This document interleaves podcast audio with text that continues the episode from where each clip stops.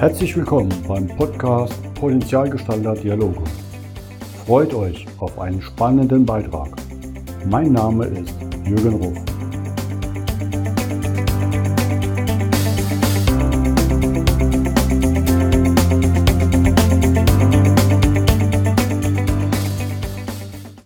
Willkommen zum heutigen Podcast. Bei mir heute zu Gast ist Tabea Zeller aus Mannheim. Guten Morgen, Hallo. Tabea. Guten Morgen, Jürgen. Ich freue mich sehr, hier zu sein. Danke, ich mich auch. Wir haben ja schon so etwas eine große Verbindung, wollte ich gerade schon Connections sagen, weil wir oft ja uns auf Englisch treffen, virtuell. Denn ja. Carsten Draht war ja auch schon bei mir Gast im, von Leadership Choices und auch deine Mama kenne ich gut als Coach früher. Ich schätze sehr und freue mich, dich darüber auch gefunden zu haben, denn ähm, es es ist schon beeindruckend, was du alles auf die Beine stellst. Und daher freue ich mich, dass du hier bist, auch mit deinen jungen 22 Lenzen schon, was du alles magst. Du studierst momentan noch und hast jetzt schon viele erfolgreiche Prüfungen gerade hinter dir. Zum Glück, ja.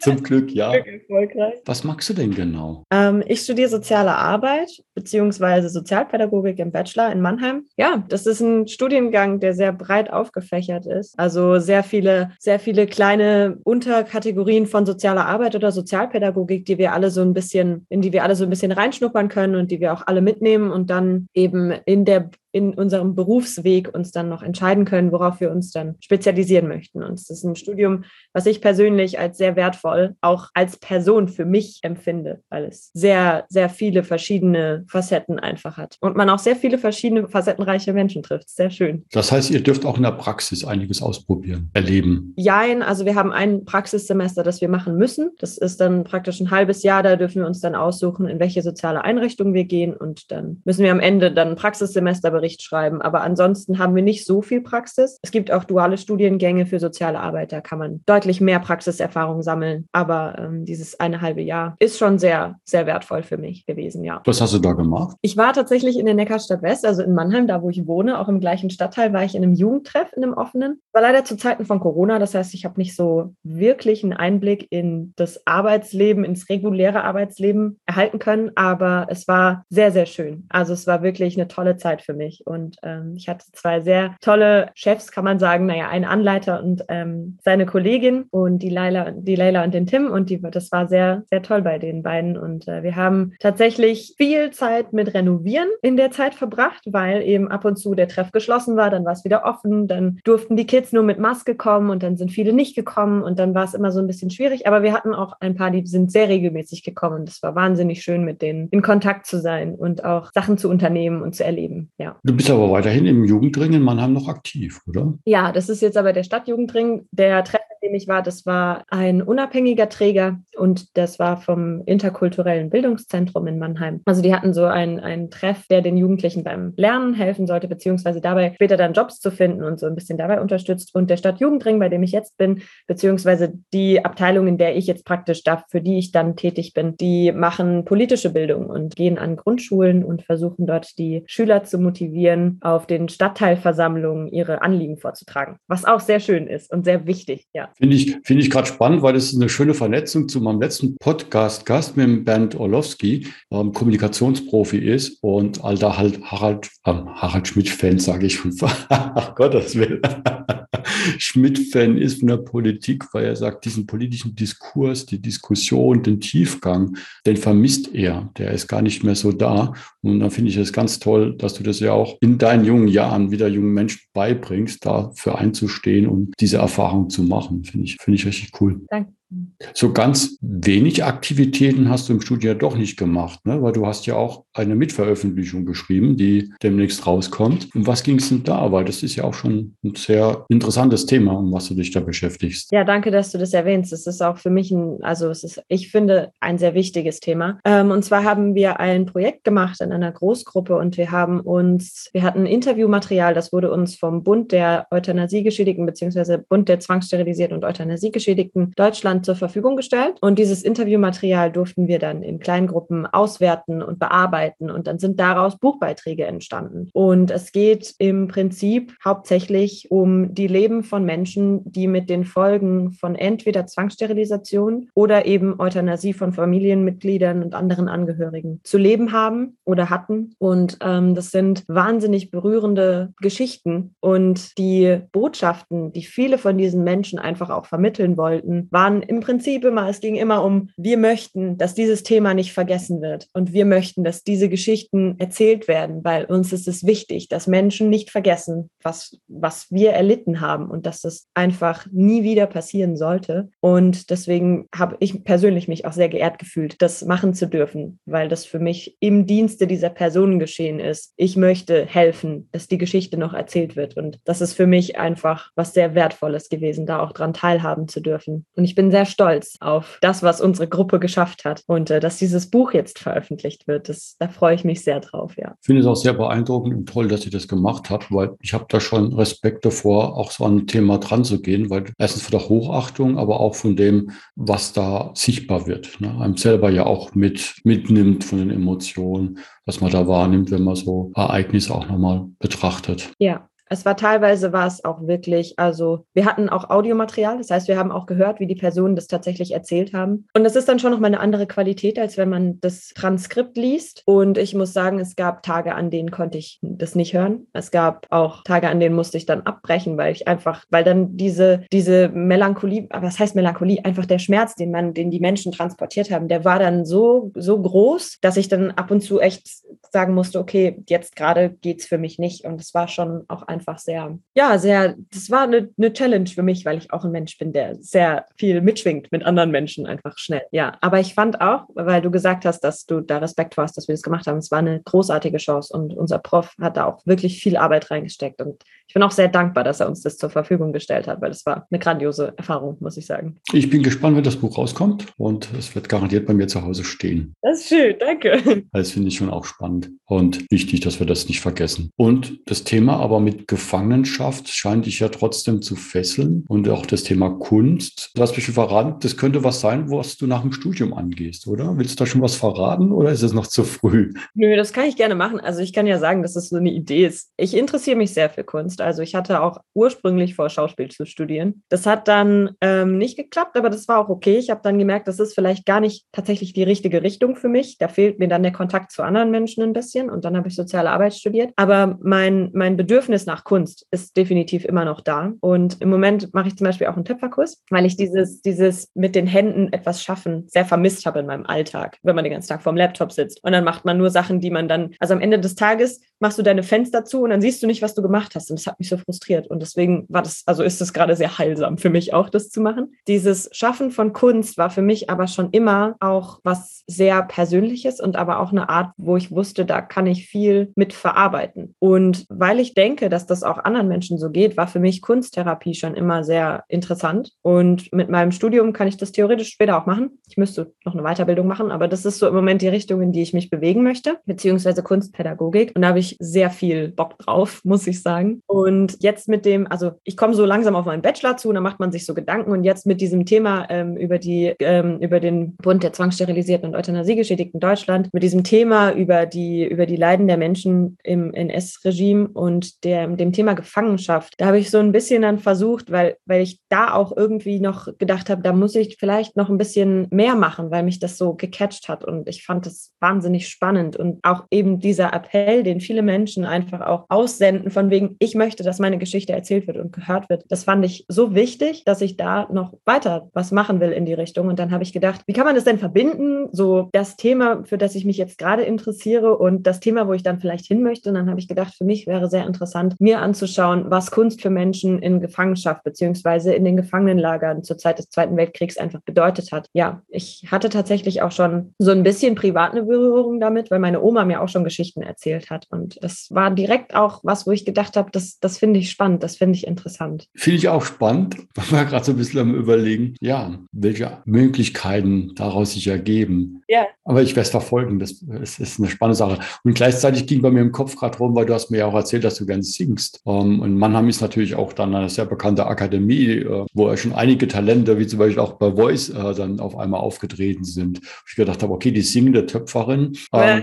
Wie passt das jetzt aber mit dem Rest zusammen? Wie kriegen wir da einen Schuh ja, draus? Das ist eine gute Frage. Also für mich ist Singen aber äh, noch, für mich ist Singen noch sehr, also das ist eher so mein, mein, mein Hobby-Hobby. Also Singen war für mich nie was, was ich mache, um damit dann, weiß ich nicht, Geld zu verdienen, berühmt zu werden. Das war mir zu viel Druck dahinter, weil ich finde, das ist, also es ist für mich was, was so Persönliches über meine Stimme beziehungsweise meinen Gesang bewertet zu werden, da wollte ich mich nicht auf eine zu große Plattform stellen, weil ich mir nicht ausmalen möchte, was mit mir passiert, wenn ich zu viel negatives Feedback bekomme. Ich glaube, da bin ich vielleicht noch nicht widerstandsfähig genug in dem Bereich. Aber es macht mir wahnsinnig viel Spaß und es ist was, was ich in meinem Leben auch auf jeden Fall brauche, das Singen. Das fällt mir auch immer wieder auf, wenn ich eine Weile nicht singe, dass ich einfach weniger glücklich dann bin und dann muss ich wieder in die Bandprobe gehen. So. Aber ich mache es nicht auf einem, auf einem sonderlich, wie nennt man das, professionellen professionellen Level. Und ich habe tatsächlich auch überhaupt nichts mit der Popakademie oder der Musikhochschule Mannheim zu tun. Das ist, auf dem Level bewege ich mich praktisch gar nicht. Aber ja, ich mache Privatmusik und das gefällt mir auch sehr gut. Ist mir auch wichtig, ja. Ja, Musik hat wirklich was Befreiendes, kann ich aus meinen eigenen Erlebnissen erzählen und bestätigen. Du bist ja aufgewachsen mit zwei sehr aktiven Eltern, sage ich mal, also Caroline und das, aber auch Carsten, beide als Coaches, Trainer, sehr, sehr aktiv und natürlich mit einem sehr breit gefächerten Methodenkoffer. Wie war das denn so als Kind? War das immer einfach? Habt ihr da auch öfters mal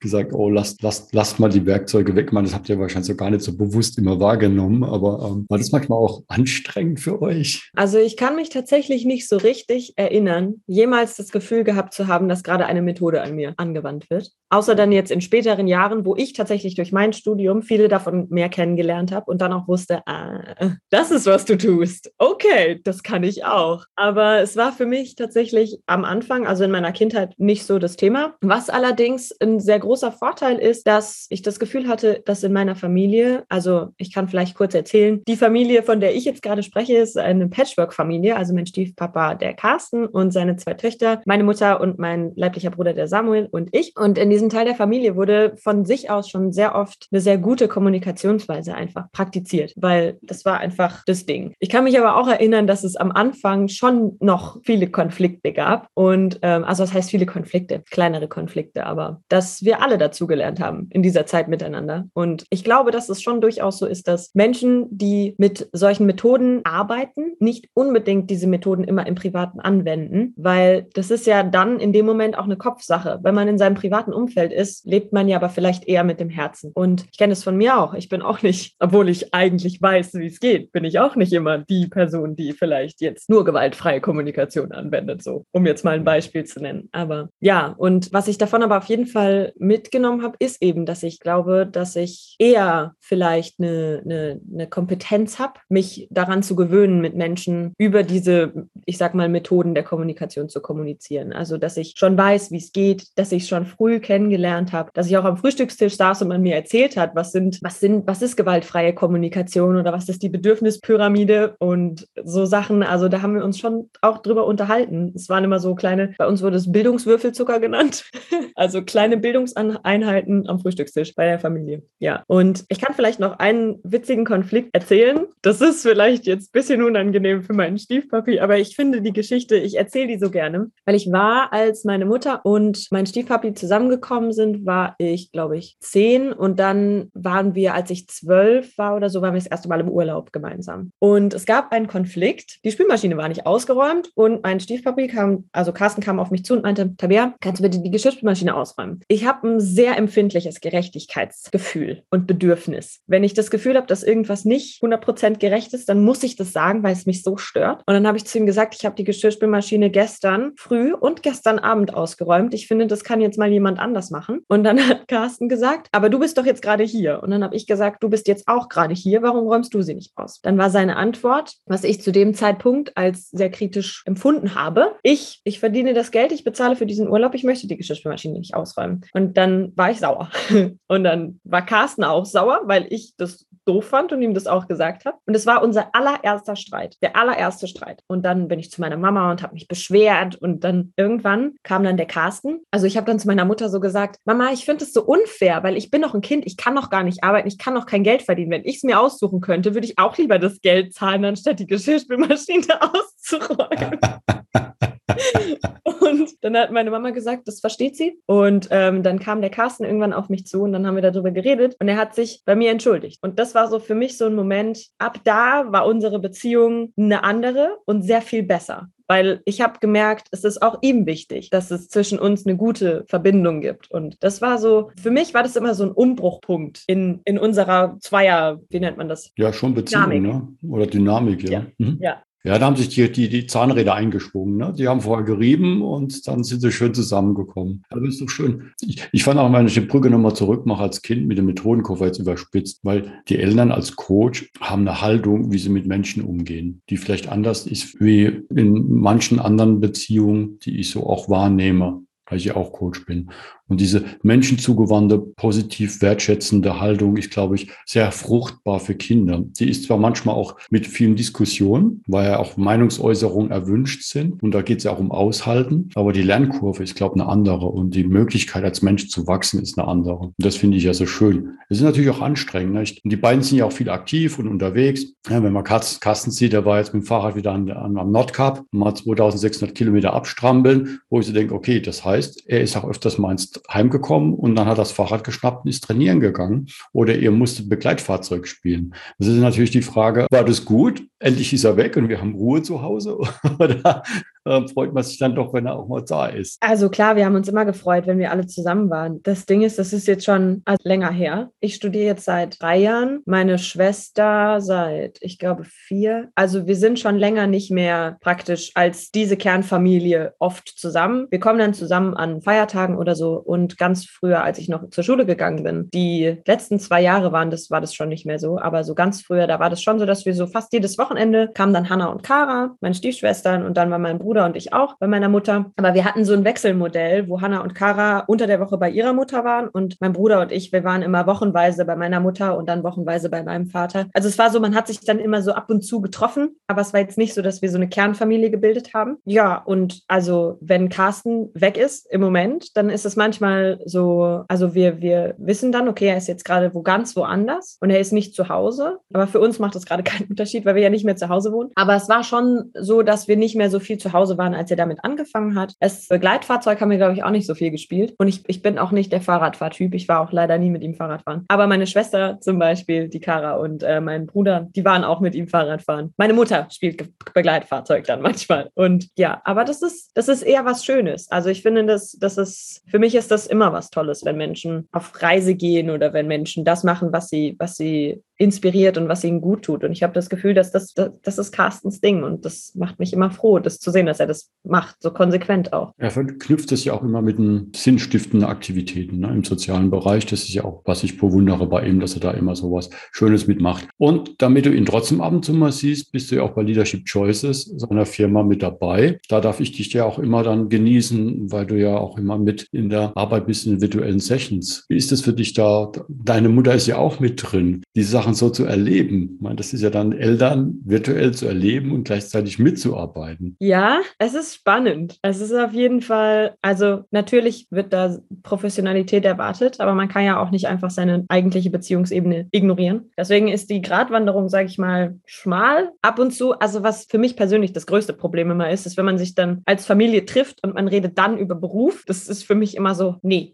gar keine Lust jetzt. Aber es ist sehr schön eigentlich, mit seiner Familie zusammenzuarbeiten. Und gerade auch, weil ich dann mehr Kontakt habe, auch mit meiner Mama. Also ich bin, ich vergesse das einfach, mich bei Leuten zu melden. Und mit meiner Mutter habe ich dann öfter Kontakt und das ist schön. Und auch mit Carsten habe ich dann öfter Kontakt und das ist auch sehr schön. Und ich muss sagen, an sich finde ich es einfach toll, dass ich die Chance habe, da zu arbeiten, weil es ein super, also es ist ein toller Job, finde ich. Ich mache hauptsächlich Social Media und so ein bisschen unterstütze ich eben bei Events, aber dann auch eher so, wie kann man das nennen? Vielleicht Hosting, aber im sehr kleinen Rahmen. Also es geht dann meistens eben um Podcast-Beiträge oder sowas. Und für die Podcasts mache ich auch Recherchen. Also ich schreibe viel, Posts auch. Für mich ist das so wertvoll, weil ich da so viel lerne. Das sind auch Gebiete, in denen ich mich privat weniger bewege, sage ich jetzt mal. Dann ist es einfach für mich so, da muss ich dann praktisch mich ein bisschen anstrengen und weiterbilden und dann lerne ich so viel. Und es ist auch, was Professionalität angeht, einfach eine tolle, eine tolle Übung, weil ich habe das, finde ich, auch sehr sanft beigebracht bekommen, sage ich jetzt mal. Also es war für mich schön, so in so,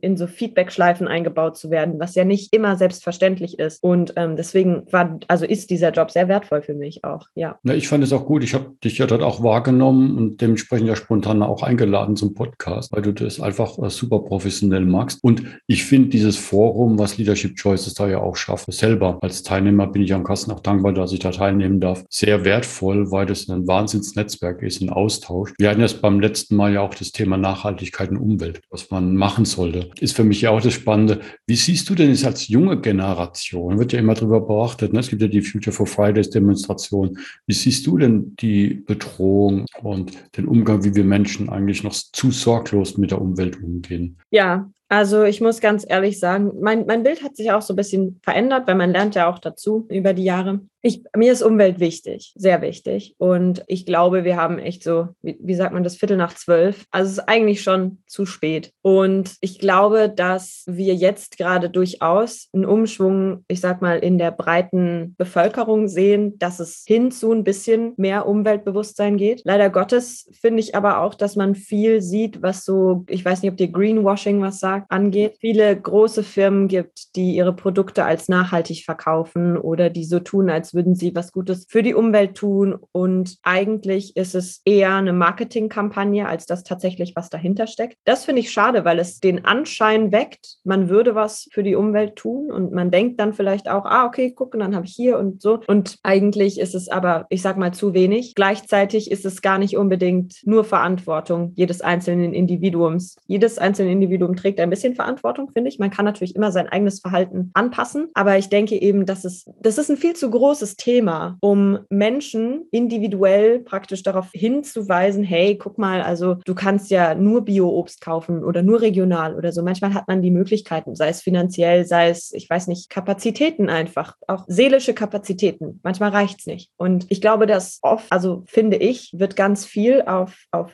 die individuelle Verantwortung gelegt, die vielleicht eigentlich woanders hingehört gehört. Wir haben viele riesige Konzerne, die nach wie vor wahnsinnig viel, ich sag mal, gegen die Umwelt tun und da wird weniger angesetzt im Moment. Und klar gibt es Menschen, die sich dafür einsetzen, aber es ist nach wie vor, es ist zu wenig. Und wir können diese Welt nicht jeder Einzelne im Alleingang retten, leider. Ich würde es tun, wenn ich es könnte, aber es, es steht nicht in meiner Macht. Ich glaube schon, dass man es auf eine gewisse Art beeinflussen kann, aber es gibt auch einfach Sachen, da, da bräuchte es klare Vorgaben, an die sich gehalten werden muss, damit das funktioniert. Wir können nicht sagen, okay, jeder einzelne Privatmensch achtet jetzt darauf, aber große Konzerne haben nach wie vor die Freikarte und dürfen machen, was sie wollen. Das, das geht nicht. Und ich glaube einfach, dass es da, vielleicht kommt jetzt so langsam der Schneeball ins Rollen, aber ich finde, da muss noch so viel getan werden. Wir haben einen kleinen Schritt getan, wirklich. Aber also was heißt einen kleinen Schritt? Vielleicht für unsere Verhältnisse einen großen Schritt, aber im Verhältnis ist es einfach noch zu wenig. Und ich freue mich auf den Tag, wo ich sagen kann, oh, ich glaube, jetzt sind wir auf einem guten Weg, aber ich finde, es muss noch so, so viel getan werden. So viel. Das ist mir aus dem Herzen und ich, ich schaue halt auch drauf, wo ich so sehe, ja, es ist halt dann außerhalb der Komfortzone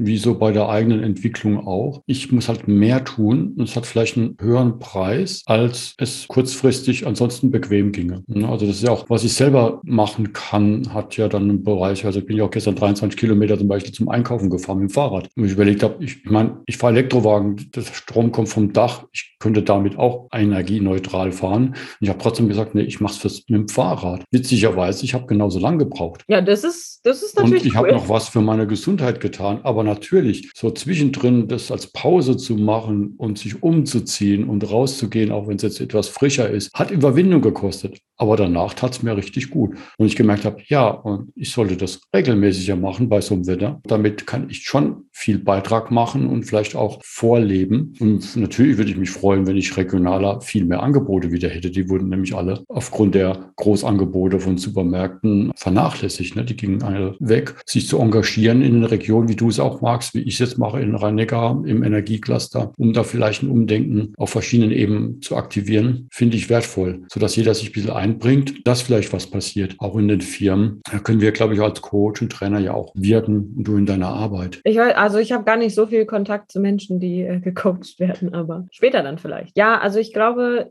gerade so, also ich finde, man muss auch immer bedenken, dass jedes Individuum andere Voraussetzungen und Möglichkeiten hat, sich auch einfach, ich sag mal, an einem Umdenken zu beteiligen oder sich an, ich sag mal, dem Strom zu beteiligen, der Richtung Nachhaltigkeit geht. Und ich finde es wichtig, da einfach auch ein bisschen den Blick zu haben, wo, wo sind Möglichkeiten, die einfach nicht genutzt werden und wo fehlen die Möglichkeiten und können deswegen nicht genutzt werden, weil es gibt Menschen, die haben einfach nicht das Geld, regional einzukaufen oder Biogemüse zu kaufen oder ja, und dann denke ich eben, da muss man dann, weil ich das schon auch kenne, dass es dann so, so aufgeladen wird, die Diskussion. Und dass ich dann manchmal das Gefühl habe, dass es für mich fühlt sich das dann ungut an, Menschen die Verantwortung dazu zu schieben, wo ich sie eigentlich nicht da sehe, weil, sie, weil ich weiß, sie haben vielleicht nicht die Möglichkeit oder vielleicht auch gar nicht, ich sag mal, den, das soziale soziale Umfeld, was sie darauf aufmerksam macht, dass es da das Problem gibt. Und ich weiß nicht, ich finde, da, da brauchst vielleicht auch einfach, wie du gesagt hast, Aufklärungsarbeit und, und Bildung und Menschen dazu zu motivieren, sich damit zu beschäftigen. Und ich glaube, das kann durchaus sehr groß werden, wenn man da, da dran bleibt. Also ich meine, es gibt ja auch Personen, die haben das ganz klar als ihren, ich sage jetzt mal, Life-Purpose,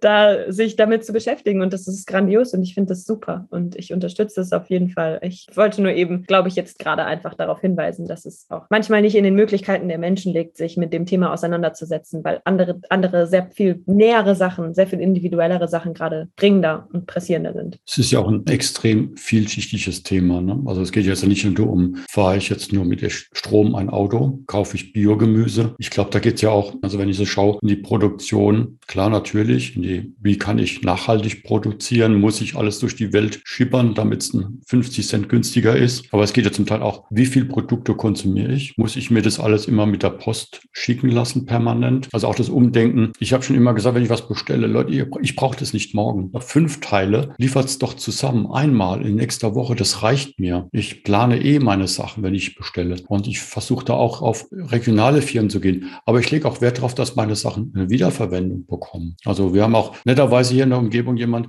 ich nenne es mal Sozialstation, wo ich aber auch gute Sachen weitergebe und die sich freuen, dass dann Leute die auch nicht die Mittel haben, trotzdem hochwertige Kleidung zum Beispiel, die, die noch gut ist, ich nicht mehr einsetzen kann, die gebe ich weiter oder Möbel. Und manchmal einfach auch so Sachen, da, damit die Leute dort eine Chance haben, einen Beitrag zu leisten. Also es gibt ja auch erste Firmen, die zum Beispiel Jeans wieder zurücknehmen, ein Upcycling machen und wiederverwenden oder reparieren. Da wieder solche in die Richtung mehr zu gehen. Da haben wir auch eine viel bessere Weiterverwertung von Sachen und da sich mehr Gedanken zu machen. Ich glaube, da ist noch ein Impact und dann können wir auch alle Bevölkerungsschichten mit beteiligen. Ja, also ja, ich glaube auch, dass, dass gerade dieses, ähm, wie viel konsumiere ich und wie viel kann ich vielleicht wiederverwerten oder wie viel kann ich weitergeben, dass es nicht eine, eine Linie wird und dann ist vorbei, sondern eher ein Kreislauf. Ich finde, das ist schon, das ist ein guter Gedanke, der auch auf jeden Fall in vielen, in vielen, an vielen Ecken auf jeden Fall verfolgungswürdig ist. Wenn du jetzt dieses Jahr vor dir schaust, Studium gleich fertig und äh, es geht weiter mit Kunst Kunst und Singen beim Töpfern. Auf was freust du dich, was noch so alles kommt? Das ist eine sehr gute Frage, aber es ist eine schöne Frage.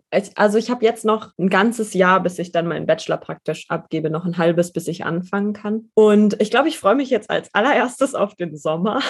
ich habe den Sommer sehr vermisst. Ich glaube, ich bin im Moment gar nicht so zukunftsorientiert, weil ich das so ein bisschen auf mich zurollen lasse. Ich freue mich auf jeden Fall, fertig zu sein mit meinem Studium und dann in die Welt gehen zu können, sag ich mal. Aber ich habe im Moment viele viele Dinge, auf die ich mich jeden Tag freue. Und über die ich sehr glücklich bin. Deswegen gucke ich noch gar nicht so weit. Vielleicht auch, weil mich der Gedanke nervös macht, dann irgendwann einen Job suchen zu müssen. Ich glaube, das, das spielt damit rein. Aber äh, ich freue mich auch drauf, da neue, neue Dinge zu erleben. Aber worauf ich mich jetzt gerade am allermeisten freue, ist, ich fahre heute Nachmittag zu meiner Omi mit meinem Bruder zusammen und ich habe meinen Bruder, meinen Papa, meine kleine Halbschwester und meine Omi so lange nicht gesehen, dass ich mich da so drüber freue, heute da dann hinfahren zu können. Ja, und auf jeden Fall freue ich mich, wenn ich nach wie vor weiter töpfern kann und Musik machen, weil das ist gerade so mein, ja, es macht mich, es macht mich zufrieden, sehr zufrieden. Damit kann ich nur sagen, und du hast damit das Erfolgsrezept des Glücklichseins mehr oder weniger schon entdeckt und gehoben, weil das hier und jetzt solche kleine, also für viele ja Kleinigkeiten wertzuschätzen und sich darauf zu freuen, ist ja genau die Erfolgsformel. Ja, es fällt manchmal schwer, auch mir. Das stimmt schon. Also wenn man das wertschätzen kann, ist das sehr, sehr schön auch. Ich freue mich darauf, weiter zu verfolgen, was bei dir passiert. Tabea, herzlichen Dank für dieses tolle Gespräch und auch für unsere Vorbesprechung. Das ist ein absolutes Geschenk, mit, sich mit dir auszutauschen. Ja, ich freue mich drauf, das jetzt bald in Arbeit zu nehmen und wieder anzuhören und wünsche dir alles Gute auf deinem weiteren Weg. Ich fand Danke dir sehr toll, mich mit dir zu unterhalten. Es war ein sehr schönes Gespräch. Vielen, vielen Dank für diese Möglichkeit, mal in einem Podcast zu sein. Ich fühle mich ein bisschen wie so ein VIP. Vielen Dank, Tabea. Mach's Danke. gut. Du Tschüss. Auch. Tschüss.